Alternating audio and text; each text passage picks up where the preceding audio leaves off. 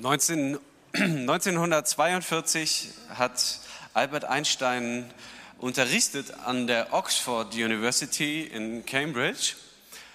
Und es hat sich so ereignet, dass ähm, er seinen Leistungskurs in Physik eine Klausur hat schreiben lassen. Und dann ist er im Anschluss danach mit seinem Assistenten auf dem Campus unterwegs gewesen. Und äh, der hat ihn dann irgendwann gefragt, sagen Sie mal, Dr. Albestein, die Klausur, die Sie gerade den, den Leistungskurs in Physik haben schreiben lassen, ist es nicht exakt dieselbe, die Sie denselben Kurs letztes Jahr haben schreiben lassen?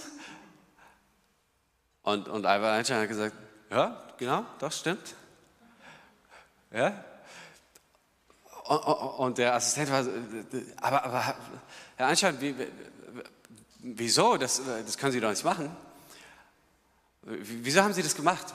Und, und, die und seine Antwort war, die Antworten haben sich verändert.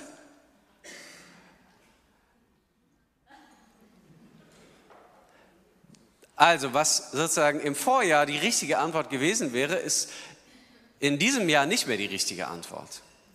Und was 1942 gilt oder gegolten hat, das gilt noch viel mehr heute. Was das meint, ist, dass viele Fragen im Leben gleichbleibend sind.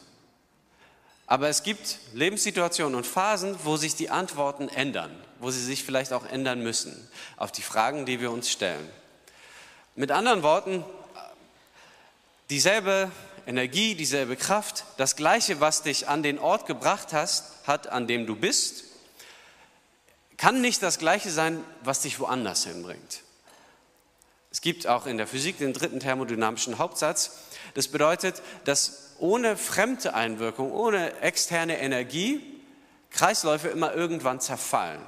Das heißt, wir brauchen einen Faktor, der von außen kommt, der in unser Leben hineinkommt, der vielleicht neue Energie, neue Antworten, neue Kreativität bringt für die Fragen, die sich vielleicht nicht verändert haben.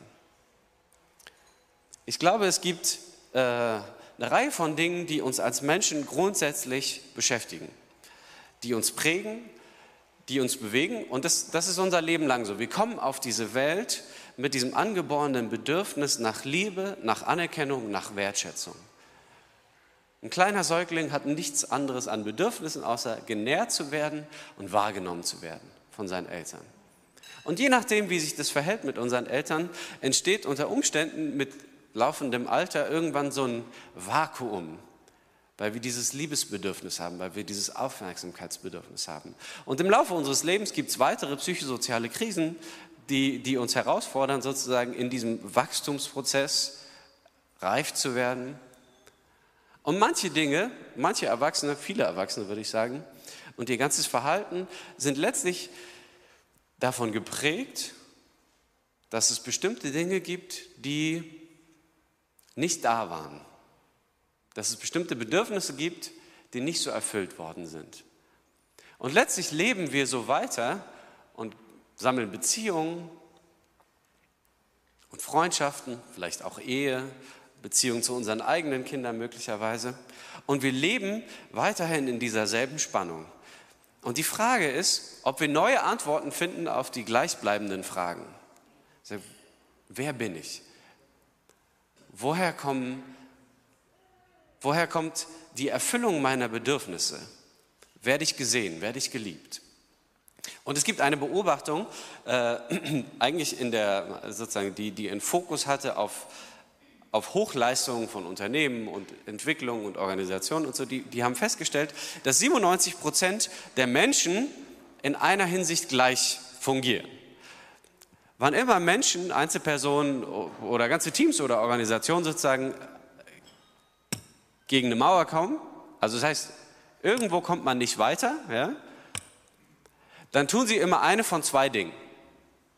97 Prozent aller Menschen. Das heißt, wie wahrscheinlich ist die Wahrscheinlichkeit, dass es dich trifft, dass du einer von denen bist? 97 Prozent? Wir sind ungefähr 100 Leute, das heißt, möglicherweise trifft es drei von uns nicht. Ja? Aber 97 Prozent, da gehen wir jetzt einfach mal davon aus, trifft dich auch. haben zwei mögliche Reaktionen auf eine mögliche Krise, auf einen Konflikt, auf einen, den Nicht-Fortschreiten eines Prozesses. Nämlich mehr desselben oder weniger desselben. Kennen wir bei der Ernährung zum Beispiel, ja? So, irgendwann bin ich unzufrieden mit meiner Figur, dann esse ich weniger oder ich bin gefrustet und dann esse ich mehr, ja? Also wir sind nicht furchtbar kreativ dabei eigentlich. Oder vielleicht hat der eine oder andere schon mal einen Konflikt gehabt mit einem Menschen, den er gerne mag und der einem sehr vertraut ist. Wir haben zwei Vorgehensweisen, wenn wir uns geärgert fühlen. Ja, entweder mehr Gegenantworten, ja, man wird aggressiv oder was weiß ich, oder weniger, wir ziehen uns zurück. Das wäre jetzt das klassische Ehebild sozusagen. Die Frau redet und der Mann redet weniger. Und je mehr sie redet, desto weniger redet er. Ja, also wir haben zwei Optionen und, und so reagieren wir auf alles, was wir tun. Mehr desselben oder weniger desselben. Und nur drei Prozent aller Menschen reagieren tatsächlich auf herausfordernde Umstände, indem sie was anderes tun. Indem sie was anderes tun, als sie vorher gemacht haben. Jetzt kann man überlegen, 97 Prozent, könnte das mich treffen? Nee, glaube ich nicht. Reagieren wir in Konfliktsituationen, egal in welcher Art von Situation, wo wir irgendwo feststellen, es gibt kein Weiterkommen, dass wir tatsächlich überlegen, was komplett Neues zu machen, was komplett anderes zu machen. Und die Herausforderung dabei ist, wie gesagt, 97 Prozent der Menschen sind so und denken so. Und es ist nicht dieselbe Energie, die uns in die Situation hineingeführt hat, die uns da herausführen wird. Und ich möchte euch heute Morgen vertraut machen oder ein Konzept vorstellen, einen Gedanken, nämlich dass es die Möglichkeit gibt, in allen Situationen jemanden zu befragen, der tatsächlich ganz andere Ideen und Gedanken hat als wir. Der mich und meine Situation viel besser kennt, als ich selbst vielleicht manchmal. Und der auch meine Verhaltensweisen versteht und einordnen kann, als ich selber. Und ich möchte euch einen Text vorlesen, der sich findet in der Bibel, in Psalm 139. Und da heißt es, Herr, spricht David zu Gott, ja? Herr, du hast mich erforscht und erkannt. Du kennst mein Sitzen und mein Aufstehen. Du verstehst mein Trachten von fern. Mein Wandeln und mein Liegen, du prüfst es. Mit allen meinen Wegen bist du vertraut. Denn das Wort ist noch nicht auf meiner Zunge. Siehe Herr, du weißt es genau. Von hinten und von vorn hast du mich umschlossen. Du hast deine Hand auf mich gelegt. Zu wunderbar ist die Erkenntnis für mich. Zu hoch. Ich vermag sie nicht zu erfassen. Wohin sollte ich gehen vor deinem Geist? Wohin fliehen vor deinem Angesicht? Stiege ich zum Himmel hinauf, so bist du da. Bettete ich mich in dem Scheol, siehe, du bist da. Erhöbe ich die Flügel der Morgenröte, ließe ich mich nieder am äußersten Ende des Meeres. Auch dort würde deine Hand mich leiten und deine Rechte mich fassen. Und spreche ich, nur Finsternis möge mich verbergen und Nacht sei das Licht um mich herum. Auch Finsternis würde vor, dir nicht finstern und die Nacht würde leuchten wie der Tag die Finsternis wäre wie das Licht. Denn du bildetest mich, meine Nieren. Du wobst mich in meiner Mutter Leib. Ich preise dich darüber, dass ich auf eine erstaunliche und ausgezeichnete Weise gemacht bin. Wunderbar sind deine Werke und meine Seele erkennt das sehr wohl. Es gibt jemand, der dich schon kannte bevor du den ersten Fehler in deinem Leben gemacht hast. Und es gibt jemand, der der Ursprung aller Kreativität und Energie ist und der sehr wohl daran interessiert ist, dein Leben mitzugestalten. Und was auch immer die Konzepte sind, die es gibt, in deinem Leben, die dich vielleicht manchmal herausfordern. Was auch immer die Situation ist, in der du vielleicht unwissentlich feststeckst, wo du gar nicht merkst, dass du eigentlich nicht weiterkommst und schon viele Jahre immer wieder wie so ein Hase auf anabolen Steroiden wieder und wieder und wieder gegen dieselbe Wand läufst, ohne zu merken, dass es irgendwie nichts verändert und du mehr desselben oder weniger desselben machst. Es gibt jemand, der dich kennt und der weiß, was dir gut tut und der weiß, was man machen könnte, egal in welcher Situation deines Lebens. Und der Gewinn bringt, daran interessiert ist, dein Leben mitzugestalten. Und das ist der Schöpfer des Universums. Das ist der Vater, von dem alle Vaterschaft kommt. Und ich will euch einladen, vielleicht geht es dir so, dass du sagst, no, ich bin heute Morgen das erste Mal hier oder ich bin mal eingeladen worden oder ich war schon ein, zwei Mal dabei oder wie auch immer. Was auch immer wir für Angewohnheiten haben, was es auch immer für Dinge gibt, die wir steigern können, wo es mehr desselben oder weniger desselben gibt.